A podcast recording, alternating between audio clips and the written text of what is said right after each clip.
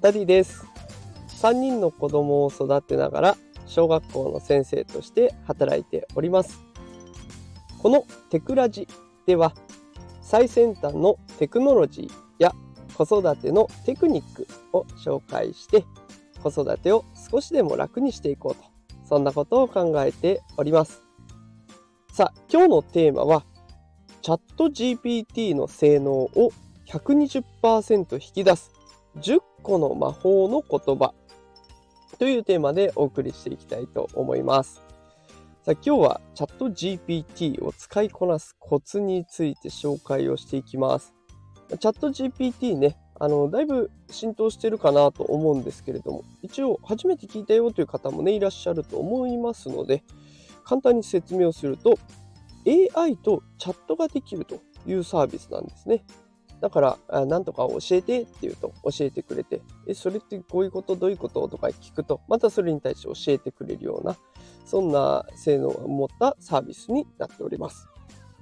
で、この AI なんですけれども、やっぱり質問によっては答えがね、すごくトンチンカンなものになってしまうっていうこともあるんですね。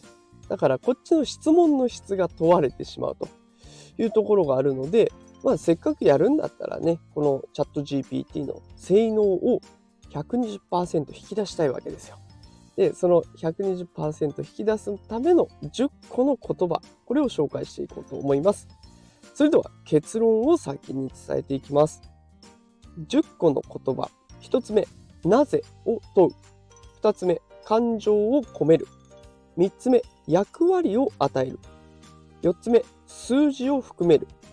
5つ目、条件を伝える。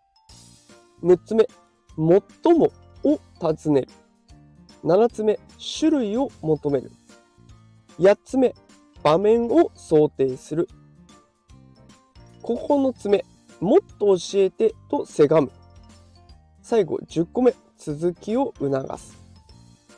これで、あの、エースのジョーさんという方のツイートを参考にして作らせてもらったんですけれども、私も実際にチャット GPT にこの10個のね、ポイントを使いながら質問をしてみました。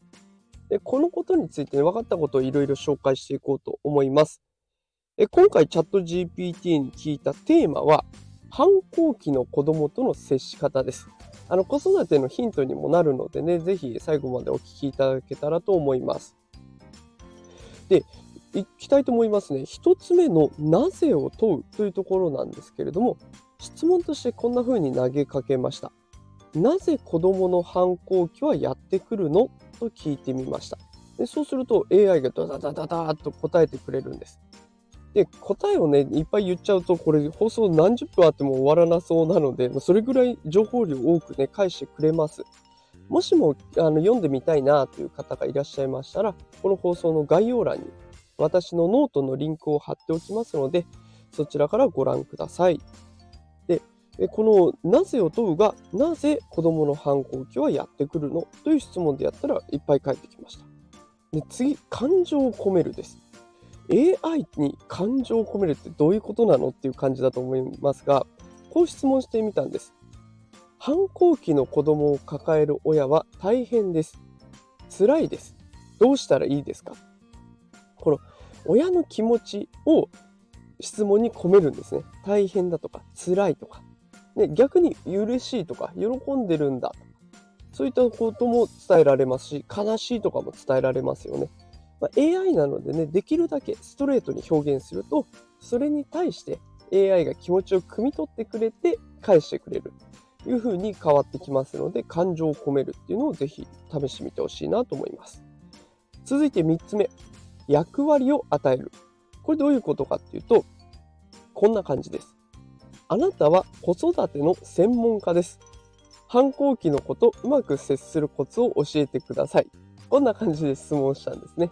だからあなたは子育ての専門家なので、その立場に立って質問に答えてねっていうことですね。だから面白いことに、あの、チャット GPT1 文目でバッサリ否定していきます。子育ての専門家ではなく、人工知能のチャット GPT であるため、実際に子育ての専門家に相談することをお勧めしますって1文目でバッサリ切ってきます。たらね、続けます。ただし、一般的なアドバイスとして以下のようなコツがありますということで、アドバイスは続けてくれるんですね。だから役割を与えること自体は別に悪いことじゃないと。で、それに合ったえ相談内容として受け取ってくれるので、まそれに対して答えてくれるような形でえやり取りができます。で4つ目いきますね。4つ目は数字を含める。これをやることで答えの具体性が増していきます。どんな感じかっていうと、1日10回反抗されるのを1日1回に抑えたいです。どうすればいいですかこうするとかなり具体的な回答になってきますよね。こんな風に数字を入れていくといいです。さあ、5つ目。これで半分ですね。条件を伝える。この今までの質問やり取りを繰り返してきたのをもう一度おさらいしつつ新しくこの質問をしてみましたそれらのアプローチはとても有効だと思いますしかし共働き夫婦のため子供と関わる時間が確保できませんどうしたらいいですか？こんな風に条件を伝えると自分が欲しい答えにどんどん近づいてきますさあ6つ目最もを尋ねる先ほどの質問で答えをね、5つぐらい AI が出してくれるんですね。で、その中で最も重要なものは何ですかって聞いてあげるんです。そうすると、ポイントをつかめてる。そういう風になってきますね。えー、最もを尋ねていきます。で、7個目。種類を求める。ここで質問のテイストをちょっと変えてみました。子育てについて相談できる人にはどのような種類がいるのですか？と聞いてみました。そうするとね、あの医療従事者、教育関係者、専門家、同世代の親、オンラインのコミュニティとかっていうのを紹介してくれました。で、ここであのダブルパンチでね、その後に最もを尋ねるってさっきの技を使うと、またね、その中でも特別いいものを紹介してくれるので、この合わせ技はいいかなと思います。さあ、8個目、場面を想定する。今の質問でいろいろ相談相手が出てきた中で、こんな質問をしてみました。オンラインで相談したいです。